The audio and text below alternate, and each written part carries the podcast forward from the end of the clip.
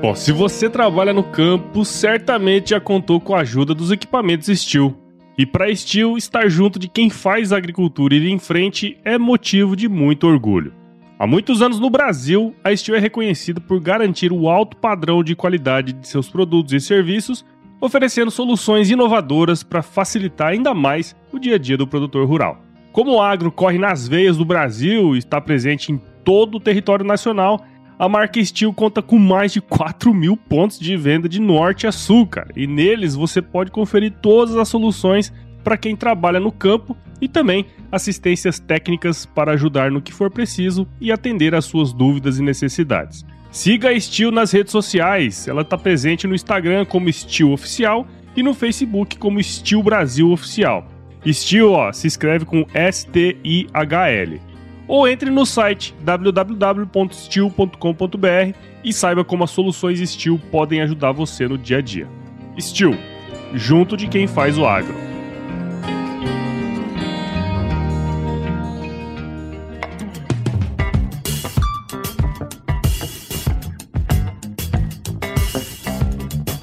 E aí, pessoa, tudo beleza? Estamos começando mais um episódio aqui do Agro Resenha e na semana tô aqui com Marcelo Cecim, que é professor no curso de Medicina Veterinária na Universidade Federal de Santa Maria. tive em Santa Maria aí uns três anos atrás, muito legal a cidade. E foi uma indicação do nosso ouvinte chamado Land, lá da Fazenda São Bento do Verde, em São Cepé, aí no Rio Grande do Sul também, professor. Ele é, acompanha o seu trabalho aí.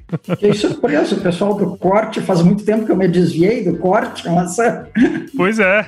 Continuo apaixonado pelo Brafor. O professor Marcelo é médico veterinário pela UFSM, né? Possui mestrado em produção animal com ênfase em etologia lá pela Escola de Agricultura da Southern Illinois University. É PhD em endocrinologia pela Escola de Medicina também, pela mesma universidade. E tá aqui com a gente para bater um papo. Professor, muito obrigado por participar aqui com a gente e seja muito bem-vindo ao Agro Resenha Podcast. Obrigado pelo convite, Paulo. E como eu falei antes, meu parabéns por esse uh, trazer as nossas pessoas que, que vivem o agro, né? É isso aí, muito legal. Bom, você que tá aí do outro lado escutando esse podcast aí no seu, do jeito que você tá fazendo aí, não sai daí porque esse episódio tá muito legal, cara. Firma o golpe, nós já já estamos de volta. Você ouve agora Agro Resenha Podcast.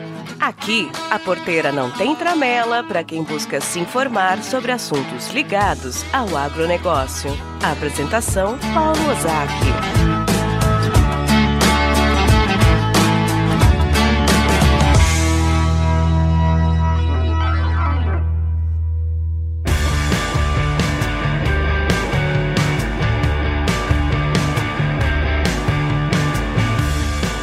Bom, tô aqui de volta com o professor Marcelo. E, professor, pra gente começar essa resenha aqui, né? Eu acho que seria muito legal se o senhor pudesse contar um pouquinho aí da sua história pra gente. Bem, a minha história ela é uh, um tanto quanto comprida, é claro, o cabelo branco diz isso, né? E, e bastante variada, né? Uh, eu sou uma pessoa que tive uma criação essencialmente urbana, né? Tinha contato com o meio rural, eventualmente, e sempre fui apaixonado por cães, desde que me entendo por gente, sou adestrador de, de cachorro, e exatamente por isso eu optei por fazer veterinária, né? E aí, logo que entrei na faculdade, já nos primeiros meses de aula fazendo estágio, eu me frustrei, eu diria foi a primeira frustração profissional que eu tive, não era nada daquilo que eu esperava ou queria, e justamente por essa uh, frustração eu passei a me dedicar a trabalhar com, a conhecer um pouquinho da área de, de bovinos, que eu tinha contato, né, por questão de família, mas, mas era muito pouco, e me apaixonei pelo negócio no, já naquele ano mesmo eu prestei um segundo vestibular para zootecnia, e na época era possível tocar os dois cursos numa, numa escola federal, hoje não é mais. Uhum. Então eu cursei é, veterinária e zootecnia aqui em Santa Maria. Legal. Quando chegou na época de, de me formar, não havia terminado os créditos da zootecnia, ainda surgiu a oportunidade de, de eu ir para os Estados Unidos uh, passar um tempo, né? Uh, seriam três meses inicialmente, né? E a ideia era aprender alguma coisa sobre confinamento, né? Uhum. Lembra que nós estávamos na, na, primeira metade, ou no meio da década de 80, uh, não existia ainda grão sobrando para se terminar boi Sim. de corte dessa forma, soja era incipiente, eu estava iniciando, e as pastagens que nós tínhamos, elas funcionavam muito como um hospital, né? Não, os animais ainda eram massivamente terminados a campo, confinamento era uma coisa nova, então, e eu fui para lá para passar esse período e voltar e trabalhar com isso. E aí, por questões familiares, né, essa ideia ficou mais difícil e, ao mesmo tempo, surgiu a, oportunidade de eu estudar, né? E aquela viagem, estudar, no caso, fazer uma pós-graduação, uhum. e aquela viagem uh, que era para ser de três meses se transformou em dez anos morando e trabalhando nos Estados Unidos, né? Nossa. E aí, com a história do estudar, como eu não tinha bolsa, não tinha nada, meu pai podia me ajudar um pouco com a, com a questão da matrícula, mas eu tinha que me virar para sobreviver lá, né? E, e, é interessante porque é, é, um povo que valoriza muito o trabalho, então não tem, opor, não tem falta de oportunidade para trabalhar, para quem não tem vergonha de trabalhar, né? Uhum. E eu trabalhei de, uh, de jardineiro, eu fui juiz de futebol infantil por um bom tempo, e aí eu, eu achei um emprego que realmente mudou a minha vida, né? E que permitia que eu acompanhasse as aulas, acabei passando no mestrado, e trabalhasse ao mesmo tempo, né? Que foi trabalhar como ordenhador numa fazenda, né? Então eu fazia, já faziam três ordenhas, né? Eu fazia a ordenha das quatro da manhã e das oito da noite, e durante o dia eu assistia aulas e fazia o um mestrado. E paguei meu mestrado tirando leite, né? E foi aí que eu fui apresentado a tal de criatura essa chamada vaca leiteira, a qual eu me envolvo até hoje, né? Sim, sim, cara. E, e é interessante, né, esse, esse negócio que o senhor comentou, que eu percebi muito isso quando eu fui lá também, sabe? Eu não morei lá nem nada, fui numa viagem muito uhum. curta, mas tenho amigos que moram lá e falam justamente isso, né? É um povo que valoriza o trabalho. Quer dizer, se você não tem preguiça, cara, as oportunidades vão estar tá, vão tá para você, né? E esse, recentemente eu conversei com outro professor de outra área e ele falou a mesma coisa. Eu falei assim, ó, ah, cara, eu só tinha duas op opções lá. Ou eu ficava ali na maciota, né? com, fazendo nada, né? Como muita gente vai e não faz nada, ou ia trabalhar pra caramba. E eu acho que quando escolhe esse caminho, não tem como não dar certo, né, professor? É. Legal. Bom, ô professor, o senhor comentou aí comigo, né, que. Comentou aí agora, né, que essa experiência que era pra durar três meses, durou dez anos, né, cara? Acho que é bem interessante essa história. Mas, é, tem como contar um pouco sobre essa passagem, né? Quer dizer, o senhor contou aí como que foi e tal, mas como que foi essa passagem na sua vida, né, para você assim, profissionalmente, né, pessoalmente também? Eu fui bastante jovem para lá, né? Eu entrei muito cedo na, na, na, faculdade, entrei com 16 anos. Com 16 anos, eu, eu meu pai já tinha me emancipado, né? E, e tinha me dado sociedade num negócio, então eu já trabalhava, já ganhava meu dinheiro uhum. durante a faculdade. E então foi muito fácil de eu, de eu me adaptar, porque eu caí num lugar que simplesmente não tinha brasileiro, né? E o pessoal fala muito que é segregado, que é estrangeiro, eu não notei nada disso. E provavelmente porque na fazenda que eu fui trabalhar, fazendo com 2.500 vacas em lactação, os outros funcionários eram pessoas do interior que gostavam de fazer essencialmente as coisas que eu gostava de fazer, que era caçar e pescar. Então a gente tomar cerveja. A gente se enturmou muito rápido. Eu acho que foi, foi muito tranquila a minha, a minha adaptação lá. Eu, eu posso dizer que foi uma experiência muito muito prazerosa, diferente do que muita gente diz e vem traumatizada, que se sentia inferiorizada ou relegada. Não, eu nunca senti isso aí. Né? Sim. É, e a coisa também está nos olhos de quem vê, né? Essas coisas todas aí, né? Sim. Se você enxergar de uma maneira diferente, sempre, sempre tem uma, uma, uma escapatória, né? Vamos dizer assim, né? Você consegue trabalhar bem essas questões, né? Acho que esse é um, é um ponto bem interessante dessa, dessa história, né?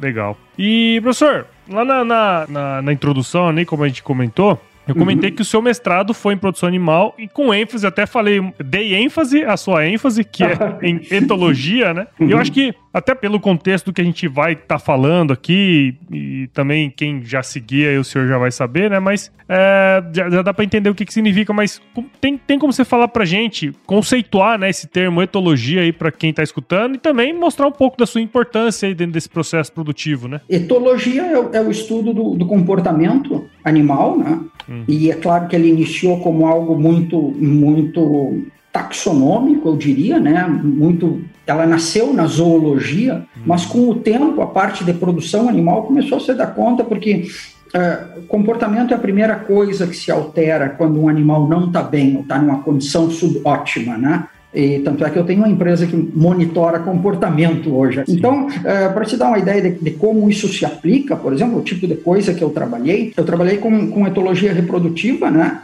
Uh, a gente fala hoje muito em, em detectar cio, por sinal, um dos, dos grandes índices de eficiência uh, reprodutiva na fazenda leiteira é taxa de serviço, então tu precisa reconhecer o animal em cio para que ele possa ser inseminado. Só que, na verdade, não somos nós que fizemos isso, né? É a vaca que monta. Alguma vaca vai montar, e ela, na verdade, que está detectando o cio, não é a pessoa que ouve. Então, o meu trabalho foi direcionado exatamente isso para entender que fatores levavam uma vaca a montar outra vaca em cio, se isso tinha efeito do estádio, do momento do ciclo estral da vaca que mondava, ou que efeito teria isso da posição social dessa vaca no rebanho, né? Uhum. E, e, isso, isso foi uma experiência interessante de ter que começar a fazer ranqueamento social em fêmeas, que é um negócio complicado, viu? É, a fêmea, normalmente, ela é muito disfarçada e fingida. Não é uma coisa simples como ranquear dominância em touro. Ranquear dominância é assim, em vaca é assim em todas mais... as, as espécies, né, professor? Parece assim, eu posso, sei, eu posso dizer com cachorro também, que eu tenho bastante experiência. Em seres humanos também parece que acontece um pouquinho é, isso, né? Mas, mas, isso é etologia, né? E de uma maneira prática eu dei um exemplo do como é que isso se aplica na produção animal, que foi meu trabalho de mestrado, ainda na década de 80. Bacana, legal. É, e eu lembro assim, eu tra trabalhei muito também com pecuária de leite, né? Eu, eu, me formei em agronomia lá na escola, na Exalc, né? E lá tem a fazenda de leite, né? Que fica na fazenda mesmo. Então eu trabalhava lá junto com o pessoal. E por mais que eu viesse de uma família que trabalhasse com, com pecuária de leite, pecuária de corte uhum. também, a gente não sabe quando a gente chega na faculdade gurizote de todos os aspectos técnicos, né, cara? e eu lembro que eu fui fazer um curso de inseminação artificial e a gente já fazia todo esse processo ali, né? Mas eu não podia podia fazer a inseminação porque não tinha o curso. E a hora que a gente começa a entender todo esse universo, né? Pô, olhar, a gente ia cedinho, observar cio na, nas vacas e tal, e reservava vaca para inseminar tarde e tudo mais. É, é, um processo interessante porque você vai entendendo um pouco mais, vai pegando essa sensibilidade para entender também, né, a linguagem delas, né? Exato. Legal, cara. E, e, professor, nesses 10 anos aí que o senhor ficou lá no, na terra do tio Sam, né? O senhor voltou para cá, acho que foi no, na década de 90, pelo que o senhor comentou comigo isso, previamente, isso, meio né? dos anos 90. Isso. E aí o senhor se tornou professor aí da, da, da Federal de Santa é. Maria, né? Onde o senhor está até hoje. E nesse meio tempo, acho que até o senhor deu uma adiantada aí na, na pergunta anterior que é o seguinte, vocês desenvolveram esse projeto, né, de uma empresa júnior, e da onde saiu uma ideia de negócio envolvendo tecnologia e comportamento é, animal, né? São dois projetos diferentes, né? Ah, tá. Uh, e essa, de certa forma, foi, vamos dizer, a minha terceira frustração. Eu não te contei a segunda, né? Uhum. Tu mencionaste que eu uh, fiz doutorado na, na, medicina. Deixa eu te contar como é que aconteceu Sim, isso. eu acho que é importante, isso é bem interessante. A fazenda que eu trabalhava, ela estava sediando um dos testes finais de campo de um medicamento que estava para ser lançado, era um segredo industrial muito grande, na verdade, o, princípio ativo em si, que é o hormônio do crescimento bovino, BST, não era o segredo, o segredo era o veículo, né? Um veículo que permitisse uh, que um hormônio que tem uma meia-vida natural de 23 minutos permanecesse ou fizesse efeito no animal por 15 dias. Então era isso que estava sendo testado e eu me interessei muito, me apaixonei por aquela molécula e descobri que na universidade que eu estava, na escola de medicina, e eu já estava me direcionando para o doutorado em comportamento também, né? Uhum. Ia para a Califórnia. Existia uma linha de pesquisa que trabalhava com tumor de mama e tumor de próstata, e eles tinham desenvolvido uma tecnologia para produzir um camundongo com hormônio de, uh, transgênico para hormônio do crescimento humano, para estudar essas coisas. Eu fui conhecer essa, já que eles estavam trabalhando com hormônio de crescimento, me apresentei, passei a conversar com, com o chefe do laboratório e contei da minha história e ele disse, olha, nós temos o, o gene construct, que é a sequência gênica mais o promotor, do hormônio do crescimento bovino. Quem sabe tu não quer trabalhar com isso e tu produz um animal para olhar, estudar a reprodução. E aí eu acabei ficando, sabe? Acabei trabalhando, produzindo um camundongo que produzia transgênico para o do crescimento bovino e direcionei o meu todo o meu doutorado para essa, essa molécula. Aí, a molécula que eu sou apaixonado até hoje. Durante esse processo na escola de medicina, um, um dos, dos, professores ele precisou uh, tirar uma licença para tratamento de saúde. Nessa época eu já estava um bom tempo lá, já era residente nos Estados Unidos, já tinha o green card. Uh, e ele uh, me convidou que eu substituísse ele por esse período de saúde, né? que ele ia fazer quimioterapia. E aí eu passei a dar aula, endocrinologia básica e fisiologia, eram coisas que a gente fazia todo dia, então não foi, foi muito interessante, porque eu estava bem no finzinho do doutorado. Nessa época eu já tinha bolsa, não precisava mais tirar leite, né? Então, a, a, vida tinha melhorado. Um é, e aí ele ficou bastante debilitado com o tratamento e a, a docência, que era para ser uh, de seis meses, ficou em três anos, né? E estava tudo alinhado para eu ficar lá, né? Era bem-vindo em continuar, mas a, a, minha grande frustração foi que durante esse período, principalmente no último ano, ano e meio, eu me afastei completamente dos experimentos na fazenda. Né? eu passava dentro de um laboratório, então, e, e dando aula para pessoas que não davam a mínima para vaca. Aquilo me incomodou muito e aí eu resolvi tirar tudo para cima e disse: ah, eu vou me embora, eu quero ser veterinário, eu tenho saudade de cheiro de mangueira, eu tinha saudade de cheiro de bicheira, você pode acreditar em mim. e aí escrevi um projeto, um projeto de pesquisa, na época existia uma subvenção grande do governo para trazer esse pessoal que estava no exterior de volta, né? Isso era 95. Voltei para o Brasil, como todas as coisas burocráticas nossas, né? O projeto foi aprovado, equipamento demorou muito para vir, né, equipamento importado.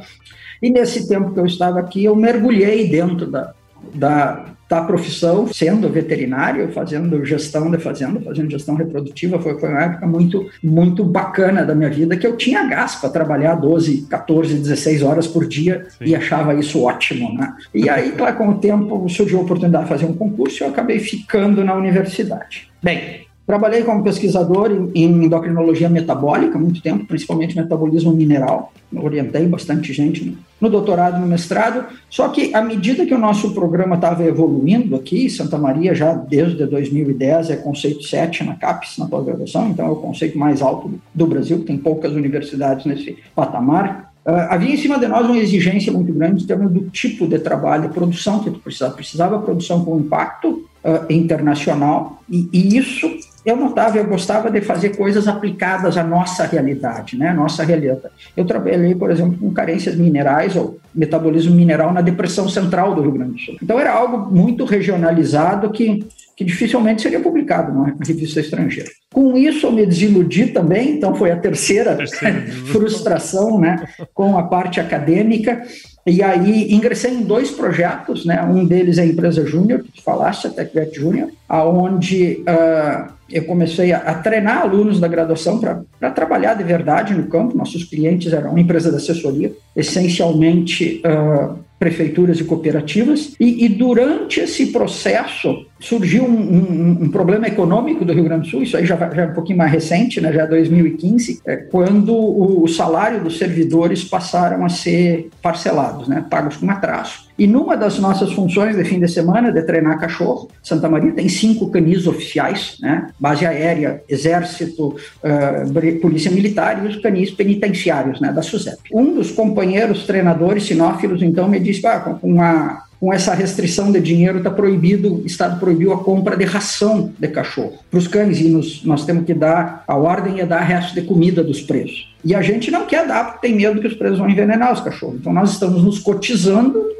para comprar ração para os cães. E eles vieram me perguntar o que, que eu recomendava de ração. Uh, e aquilo me tocou muito, né? O servidor com, com o salário parcelado e atrasado ainda, comprando comida para os cachorros do Estado. Aí eu disse, não, faço isso. Eu faço ração para meus cachorros, faz muito tempo, eu sempre tive bastante cachorro. Vocês vão fazer lá em casa. Comprei os insumos, né, e a gente faz lá. E aí, num processo desses, é uma história cumprida, a esposa de um deles, que é psicóloga na penitenciária no Rio Grande do Sul, ah, ela disse, mas eu arrumo um projeto para isso ser feito na cadeia só teria que ensinar os presos a fazer, seria uma espécie de formação lá, uh, o uso da mão de obra prisional. E aí eu usei os alunos da empresa Júnior, né, eu digo, não, vocês vão treinar preso, eu vou formular e, e, começamos esse projeto e hoje a gente tem uma fábrica de ração lá. O ano passado ganhamos mais uma subvenção federal aí, pouco mais de meio milhão de reais, aonde eu estou com uma segunda linha extrusora. Então a gente consegue atender todo o estado e vai começar a sobrar alguma coisa para vender. Né? Uh, isso foi uma coisa que mudou na cabeça do Estado. Antes não podia vender nada produzido no Estado, agora eles querem que venda. Então, estamos no processo de legalizar com o mapa a fábrica. Então, esse é um projeto social que eu vivo Legal. bastante ainda. Né? Muito bom. Uh, é algo que sabe que deu certo. É pouca coisa no serviço público que dá certo, esse deu.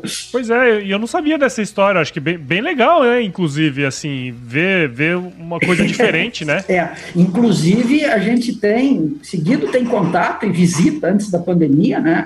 Das, uh, dos sistemas prisionais Minas Gerais, São Paulo, Paraná já nos visitaram, tentando replicar esse, esse sistema. Né? Hum. Porque mesmo com toda essa suba de ingredientes, só para te dar uma ideia, eu consigo fazer hoje uma ração com 27,5 de proteína, 16 de gordura, que é uma ração super premium, né? O mercado deve estar 24, 25 reais. Nós estamos fazendo a 3 reais e 18 centavos custo do ingrediente.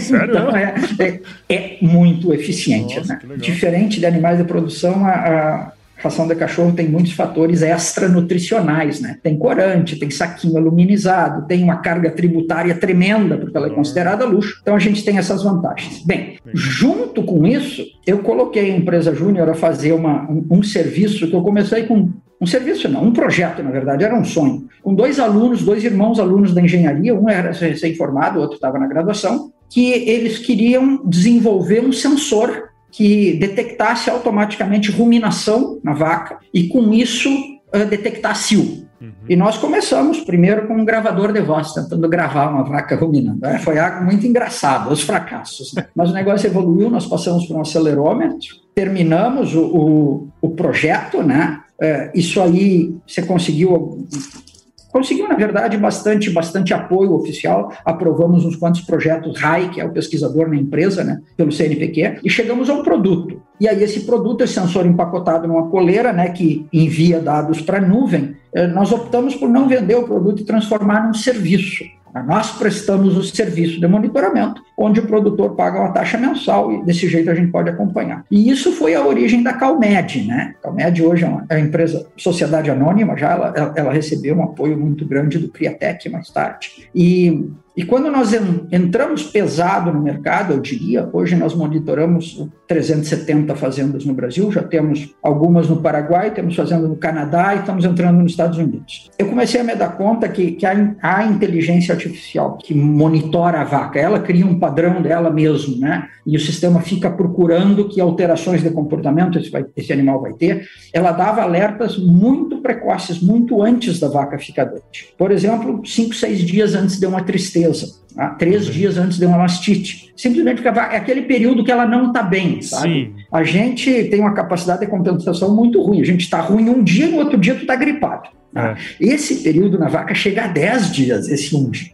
Então, os produtores, e eu comecei a me dar conta disso, que era um serviço, os produtores uh, viam o alerta, às vezes, inclusive, colegas, né, disse, professor, eu examinei a vaca, a vaca não tem nada. E aí, nesse processo, de novo, mais uma frustração, eu digo, para nós temos um negócio super sensível, mas as pessoas não conseguem usar a informação. E aí eu me dei conta que, que muitos parâmetros comportamentais, tipo expressão, expressão de dor, expressão de medo, score de rumen, score de higiene, score de, de abdômen, score de locomoção, até o próprio score de condição corporal mais básico de todas, as pessoas ou não conheciam ou usavam elas muito mal para a gente poder comparar o que estava acontecendo com esse animal, porque o sistema, tudo que ele te diz é que o animal está diferente, né? Sim. Tem que fazer alguma coisa com aquela informação. E disso surgiu traduzindo vacas, que é o que eu tenho me dedicado muito hoje, que é, vamos dizer assim, ó, voltar para as minhas origens, de trabalhar com comportamento. Sim, sim. Não, mas é, é legal. Eu já tinha ouvido falar bastante da Calmed. Na verdade, eu não sei, me, me indicaram outra pessoa antes, mas aí não, não deu certo de conversar, não sei. Acho que o Léo. Provavelmente o Léo sim, sim, o Léo é um dos. O Léo já era formado, o irmão dele mais novo, o Thiago, era estava na graduação quando começamos. Sim, Legal. sócio. Sim, não, é, eu já, eu já ouvi, já tinha, por isso que eu tô falando, eu já tinha ouvido falar, falei, bom, e eu não sabia, na verdade, que o senhor trabalhava é, junto, é. sabe? E aí foi. Fomos eles são engenheiros, né? Eles faziam parte da, da eletrônica. Ah, o veterinário sou eu. Que legal. Hoje nós Olha somos 36 pessoas na empresa. Ah, bacana, hein? E, e, e, o mais legal é que, assim, bom, tá no Brasil, né? E expandindo, indo pro mercado bem, bem, vamos dizer assim, maduro, como é os Estados Unidos, por exemplo, né? O Canadá, uhum. né? Sim. Nossa, que legal, cara. Que bacana.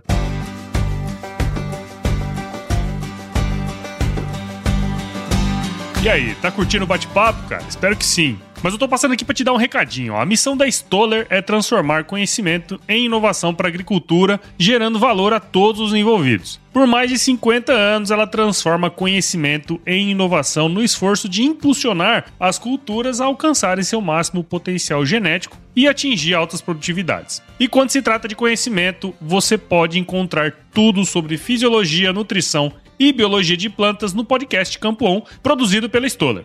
Lá, um time de especialistas aborda assuntos relacionados às principais culturas agrícolas e, como você já sabe, você pode escutar quando, onde e como quiser. Aprimore o seu conhecimento no site da Stoller, o www.stoller.com.br. Lá você vai encontrar vários artigos técnicos e o link para assinar o podcast Campo On no Spotify. Lembre-se de seguir a Stoller no LinkedIn, Instagram, Facebook e YouTube. É só procurar por Stoller Brasil. Isso é inovação, isso é Stoller. Bom, e o senhor já comentou aí que no final aí de, acho que foi final de 2019, né, você começou com as redes sociais e tudo mais, né? O perfil Traduzindo Vacas, você que tá escutando não, não segue ainda, só seguir lá o arroba Traduzindo Vacas, né? Que foi, obviamente, por onde a gente se conheceu ali, né, professor? Uhum. Conta um pouco pra gente do propósito aí da criação do perfil, né? O senhor já comentou por que que ele surgiu, né? E também o que, que você espera do futuro. É, então eu sempre trabalhei com com medicina de produção, monitoramento populacional, né? Então é, é, é esse processo de tu acompanhar animais e, e reconhecer uh, situações subótimas de produção, ou reconhecer que um animal não está bem antes de ficar doente, eu eu já fazia, né? A partir do momento que eu comecei a treinar os produtores, nossos clientes, para fazer isso, e alguns técnicos, alguns alunos que andavam comigo disseram, professor, vamos fazer um perfil, isso é muito legal, vamos começar a falar de comportamento etc. E eles me botaram pilha para fazer isso. Porque eu preciso te confessar, Paulo, que de todas as uh, postagens do Traduzindo, eu não fiz nenhuma, até porque eu não sei fazer. Eles que fazem para mim, eu só gravo. E eles continuam me dizendo, mas professor, é muito fácil. Eu digo, eu não quero aprender, porque aí eu vou gostar e vou ficar mexendo nessas coisas. Meu negócio é vaca, não é celular e computador. então, é, nós começamos em 2019, finzinho de 2019, e aí fomos foi aquela coisa muito muito curta, assim, muito efêmera, até o início da pandemia, até março de 2020, o pessoal foi para casa, se separou, eu fiquei sem o pessoal que de fato fazia e o perfil parou, né? Então ele uhum. foi de uh, dezembro, novembro, dezembro de 2019 até março de 2020. E aí agora no final do ano passado, Uh, algumas pessoas começaram, vamos voltar com o perfil, a gente lhe ajuda, a gente posta, e eu comecei a reconstruir uma equipe, vamos colocar assim, e ao mesmo tempo eu fui procurado pelo, pelo programa Beba Mais Leite, da revista Leite Integral, que é responsável pelas certificações de bem-estar né, uhum. nas fazendas do Brasil, que tem o selo de bem-estar. E com uma reclamação que, que a empresa que faz a auditoria diz que para o processo ele ser perenizado, vamos dizer assim, as questões do bem-estar elas tinham que se transformar numa cultura né, na cabeça das pessoas e não num checklist na mão do funcionário que ele tem que cumprir esse esse essas coisas porque porque o patrão exige vamos dizer assim ou porque precisa para o sistema e, e aí a gente fez essa parceria onde o Traduzindo Vacas se transformou, no, no, vamos dizer assim, no braço de treinamento da, da certificação do bem-estar. E aí eu peguei um pessoal muito entusiasmado, muito entusiasmado. Quando eu digo um pessoal, na verdade são três pessoas só que são responsáveis por gravar, editar e postar. Tá? E, e, são eles que fazem o Traduzindo Andar. E aí a partir de janeiro desse ano a gente voltou e voltou com...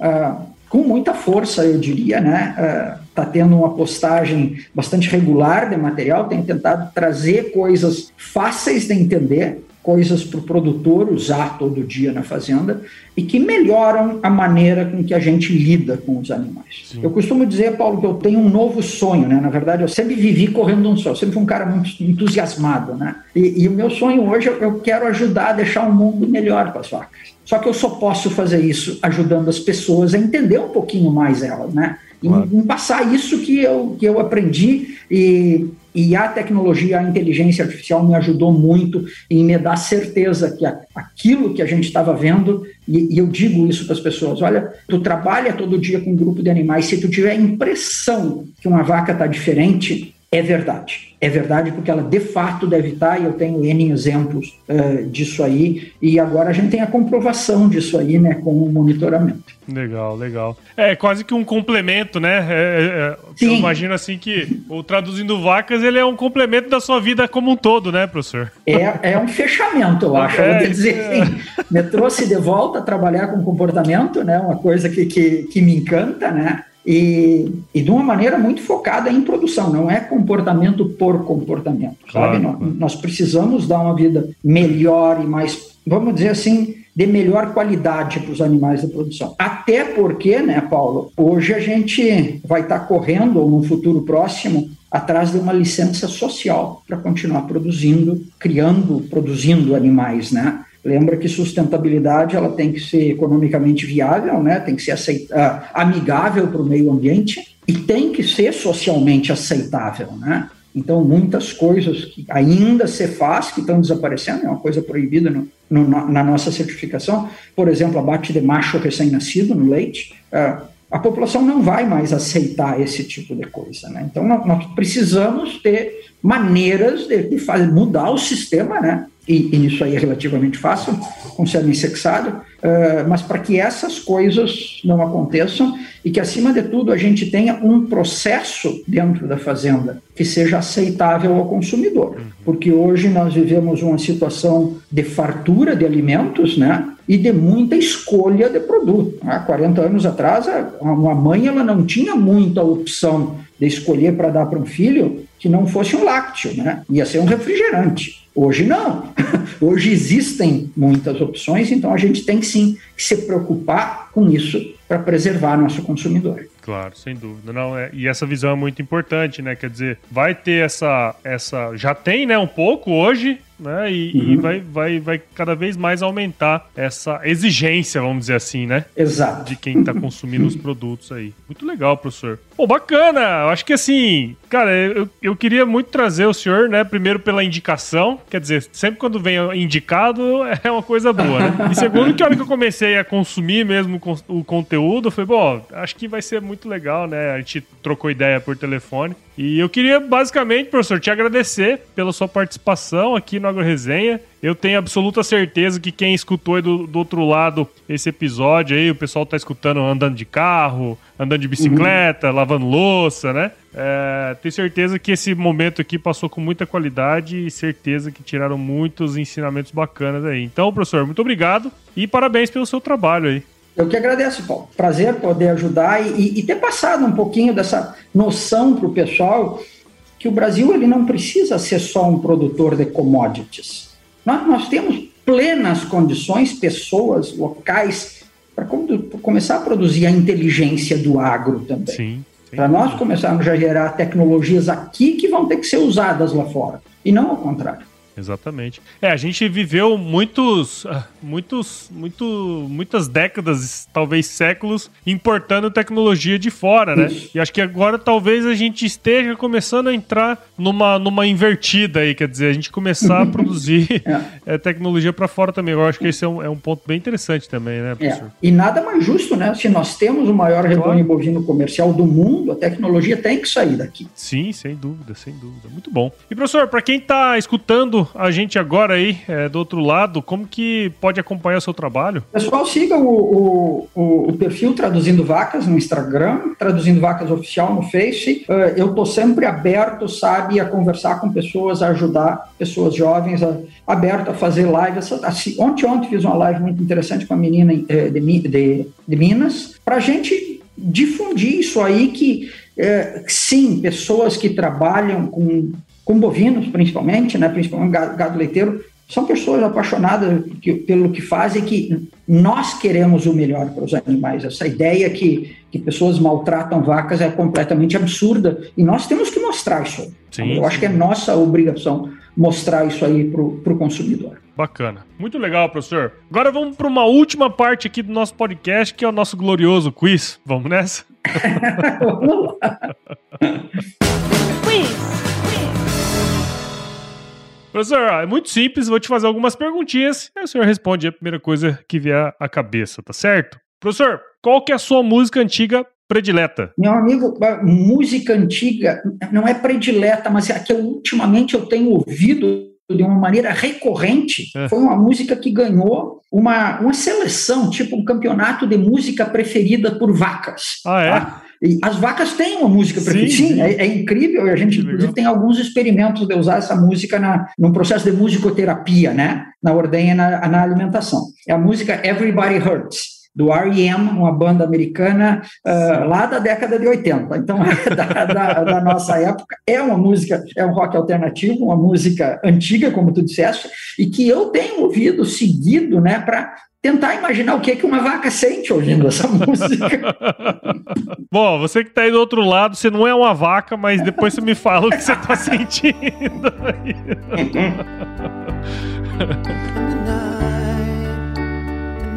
is yours alone.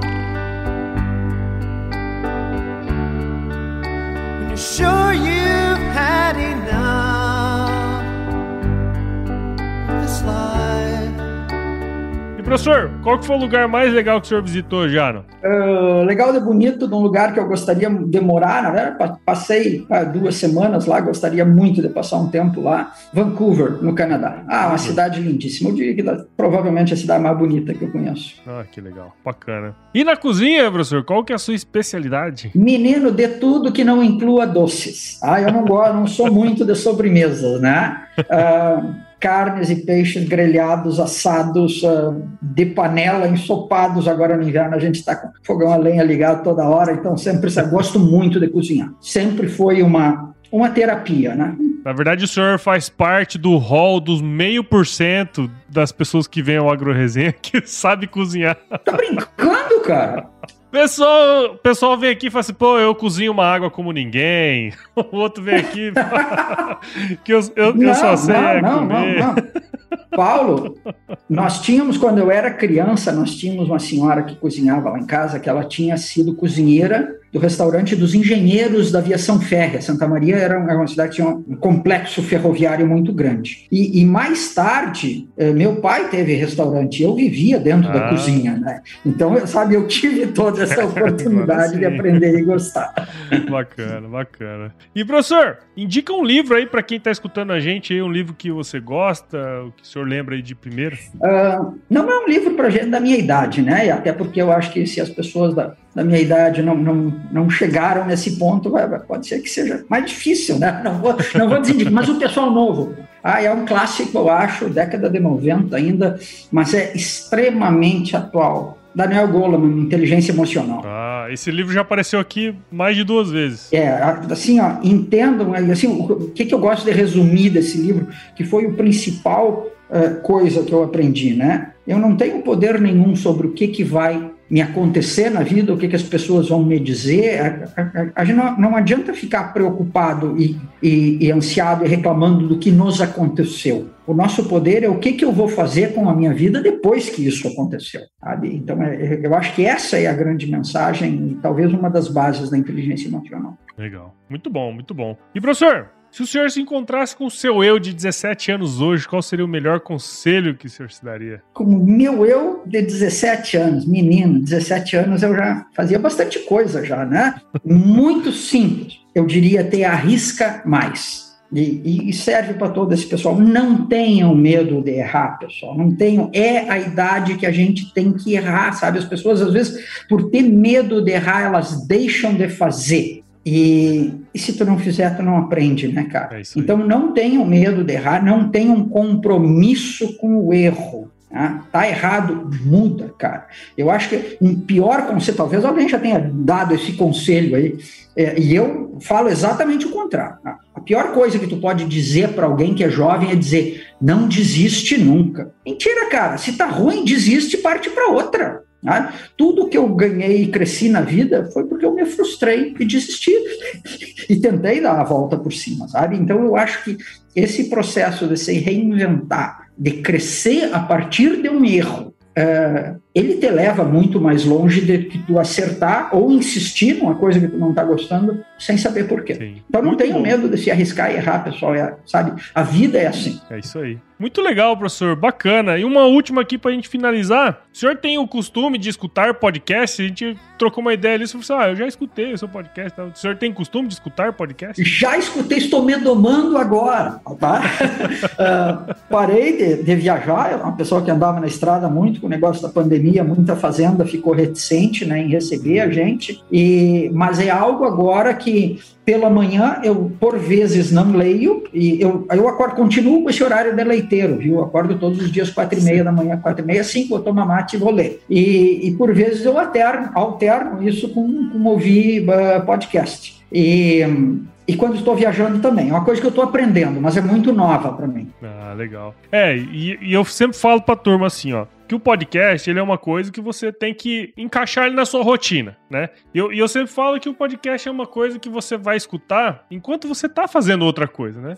É, dirigindo e tal, você vai aproveitar aquele momento ali para ou para dar uma risada, né? Ou para pegar algum conhecimento. Eu sempre falo, ó, se você que tá aí do outro lado escutando esse episódio aqui, viu a nossa conversa, minha com o professor aqui, você tirou algum ensinamento, cara, indica esse podcast para alguém, porque essa é a melhor maneira de fazer com que qualquer podcast cresça. Pode ser o Agro Resenha ou pode ser qualquer outro podcast que você goste e escute. Então, se você quiser compartilhar aqui o Agro Resenha, está disponível em todos os agregadores de podcast: Apple, Google, Spotify, Deezer, Cashbox, tudo que você imaginar é onde a gente vai estar lá. A gente está nas redes sociais também, no Instagram, Facebook, Twitter, LinkedIn. A gente tem um grupo do WhatsApp, um canal do Telegram também para você entrar lá e, e, ficar sabendo das novidades. Tem o nosso e-mail, contato agroresenha.com.br, que você pode mandar aí uma canelada ou falar para a gente é, dar alguma dica, como uh, o Land mandou para cá, né? Mandar uma dica aí para entrevistar uma pessoa bacana como professor aqui. E também nós fazemos parte da Rede Agrocast, a maior, mais bonita e mais legal rede de podcasts do agro do Brasil. Brasil. Então, se você quiser escutar outros podcasts do agro, é só acessar redeagrocast.com.br. Professor, de novo, muito obrigado aí pelo seu tempo. Eu aprendi demais nessa conversa aqui. Eu tenho absoluta certeza que quem escutou com os ouvidos abertos aprendeu muita coisa também, tá? Paulo, muito obrigado pelo convite. Meus parabéns pelo teu trabalho. Foi foi um prazer ter participado. Legal, legal. Professor, ó, tem uma frase de conhecimento milenar nesse, nesse, nesse mundo aqui que eu sempre trago no final do, do podcast. Eu acho que no treinamento do Traduzindo Vacas ele também pode ser inserido, que é o seguinte, professor. Se chover, não precisa molhar a horta. Faz sentido. Conhecimento milenar, hein? Conhecimento milenar. Muitos anos.